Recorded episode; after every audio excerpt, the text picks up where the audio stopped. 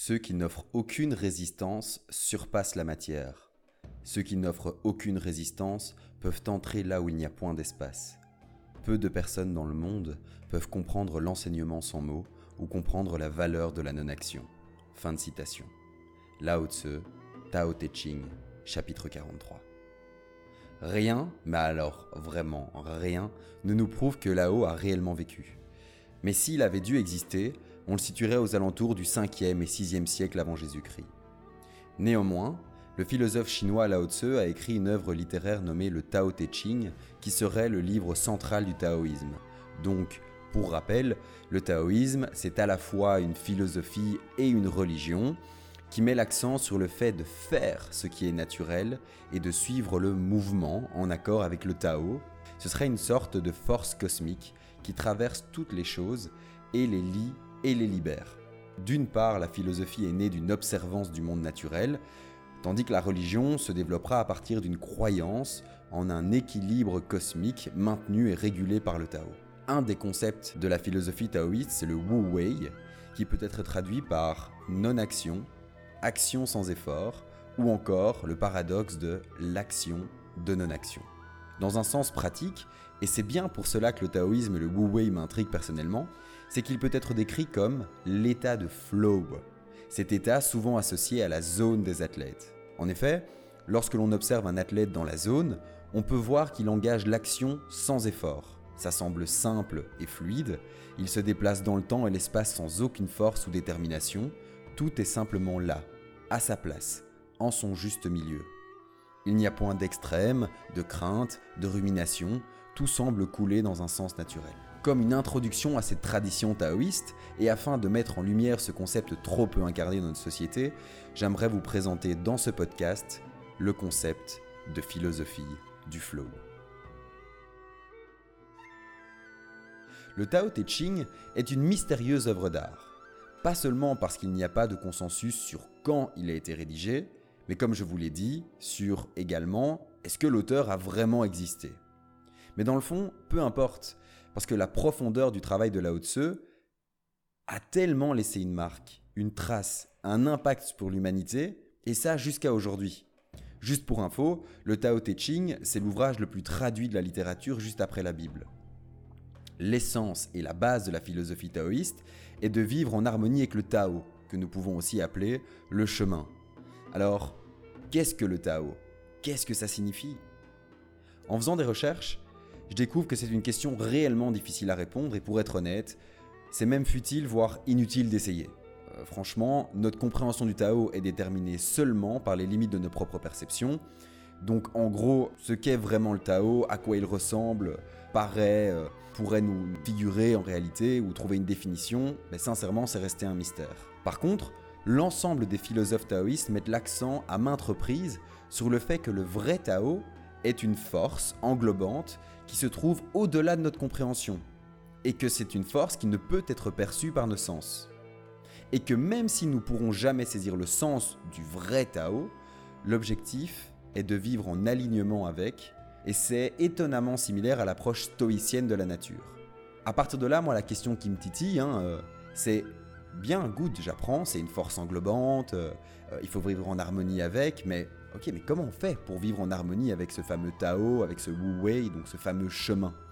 Et là, comme dans toute philosophie, on ne nous donne pas une méthode explicite, step by step, praticable, applicable pour accomplir cela. Par contre, en lisant un petit peu, en creusant dans certains ouvrages, on peut trouver de nombreux indices. Et ces indices nous dirigent vers la capacité de calmer son esprit, de restreindre nos sens, de cesser de lutter afin de nous ouvrir aux lois et fonctionnements de l'univers. Donc pour eux, le calme de l'esprit ne signifie pas forcément que nous devons rester assis quelque part les yeux fermés. Les taoïstes ont remarqué que la tranquillité de l'esprit peut être combinée avec de l'action, et que si nous sommes complètement dans l'instant présent, nos actions se feront sans effort, sans friction, et accompagnées d'une concentration nette et précise. Tellement qu'on est pris dans cette action, tellement qu'on a tranquillisé notre esprit, ça en devient quasi une expérience d'extase, d'illumination. Pour vous démontrer cela, je vais vous raconter une histoire qui se trouve dans un ouvrage d'un des disciples d'Alao et ça commence comme ceci. Le boucher du prince Hou de Lang dépeçait un bœuf.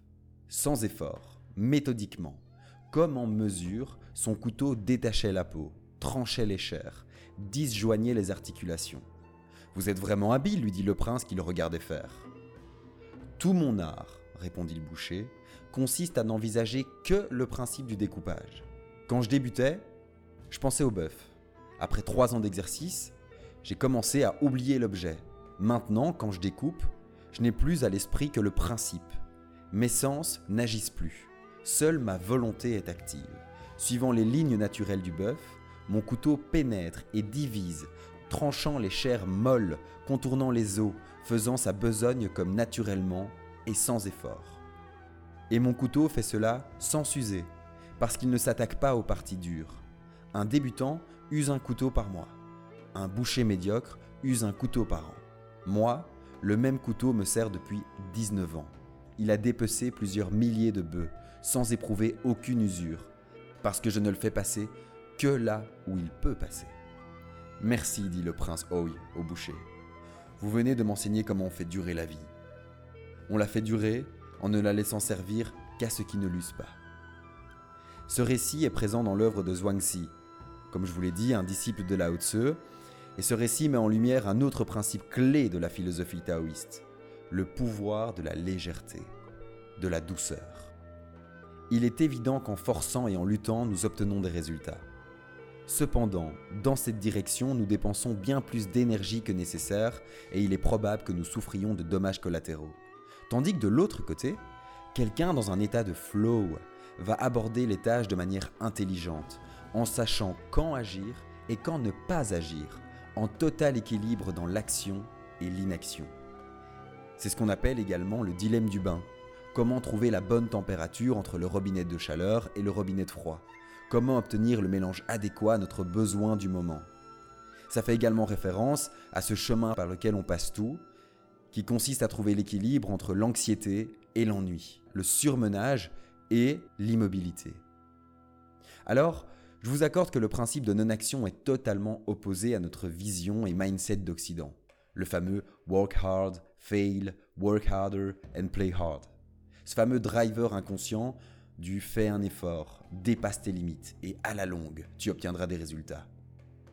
Les mentalités, et on le voit au travers de ces pages Insta, nous poussent à être ambitieux, à prendre le contrôle de nos vies et de lutter pour atteindre un idéal. C'est ce que je nomme la vision horizontale du développement, nous sommes à un point A et nous souhaitons accéder à ce fameux point B qui devrait combler nos besoins et incertitudes du moment. Et entre les deux, A et B, nous avons les efforts, les stratégies, les croyances et tout autre bullshit marketing pour atteindre le Graal. Personnellement, je suis convaincu que nous y gagnerions beaucoup à voir les choses selon un schéma vertical où l'objectif n'est plus l'obtention dans le faire, mais l'acquisition et l'action pour l'être ce qui répond à une vision bien plus philosophique et spirituelle de quête de l'existence qu'une vision capitaliste du succès qui, une fois encore et sincèrement sans jugement, dépend de notre procession pour être accompli. Or, je peux rencontrer tellement de businessmen, d'entrepreneurs, de sportifs de haut niveau ou de personnes qui accomplissent des grandes choses aux yeux des autres, qui finalement ressentent un profond manque, une sorte de vide existentiel, voire un vide identitaire.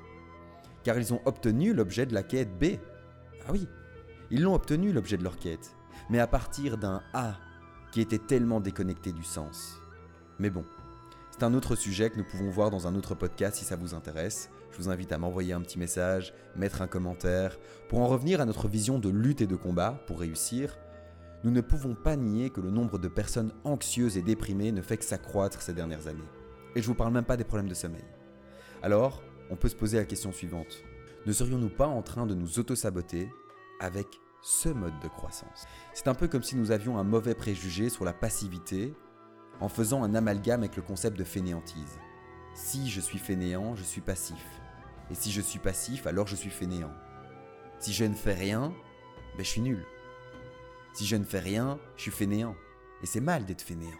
Mais dans le fond, euh, ce sont deux concepts totalement différents. Parce que regardez, si on observe la nature, ne rien faire prend tout son sens. Les résultats prennent moins d'énergie comparativement aux efforts investis, car les résultats dans la nature sont les conséquences d'une série d'actions naturelles. Ce qu'il y a d'intéressant, c'est que cette série d'actions prenne place naturellement. Il ne faut aucune intervention extérieure de l'humain pour que le processus prenne la bonne direction. Ça s'autorégule avec harmonie, sans réflexion, réunion ou effort conscient. Un peu comme si les problèmes se résolvaient d'eux-mêmes. Le taoïsme compare la vie à une rivière. Et j'aime beaucoup cette métaphore. Elle part du principe que une rivière a déjà une route, un cours, voire même plusieurs cours. Lorsque nous nous retrouvons dans cette rivière, plusieurs options s'offrent à nous. Nous pouvons nager à contre-courant, nous pouvons aussi nous tenir à une branche pour rester en place, ou alors nous pouvons nous laisser aller, à flotter, et suivre le cours de l'eau. Ce qu'il y a de curieux avec la vision horizontale de la croissance et en opposition avec la vision verticale que je vous partageais il y a quelques instants, c'est que la plupart du temps, nous sommes en mode contre-courant de nous-mêmes, et ce, sans même nous en rendre compte. Notre esprit croit que l'on peut, et même que l'on doit contrôler notre environnement pour survivre. Ce qui, admettons-le, est plutôt égocentrique. Parce que la plupart des choses qui nous arrivent à l'extérieur et à l'intérieur est essentiellement hors de notre contrôle. Ce que j'entends par là, c'est la dichotomie du contrôle.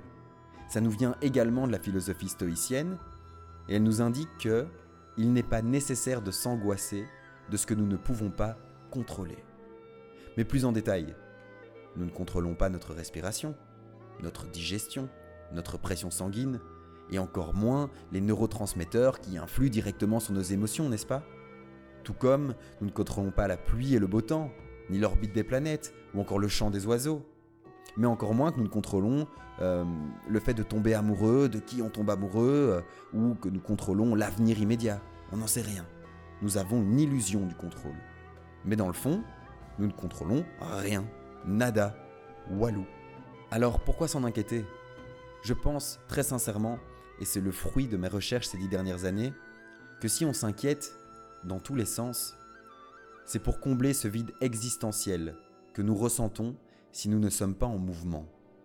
Alors on préfère s'affairer à des tâches et des pensées sans valeur et résultat, car au moins nous sommes occupés. Certes, dans la mauvaise direction, dans le mauvais sens, mais au moins, il y a un sens à cette existence. Ce qu'il y a d'intéressant, c'est que lorsque nous sommes curieux et ouverts à l'idée de voir où le champ, la nature, le flot nous emmène, alors nous pouvons être surpris de découvrir que ce vide ressenti n'était soit qu'une illusion, ou alors que ce vide se remplit petit à petit.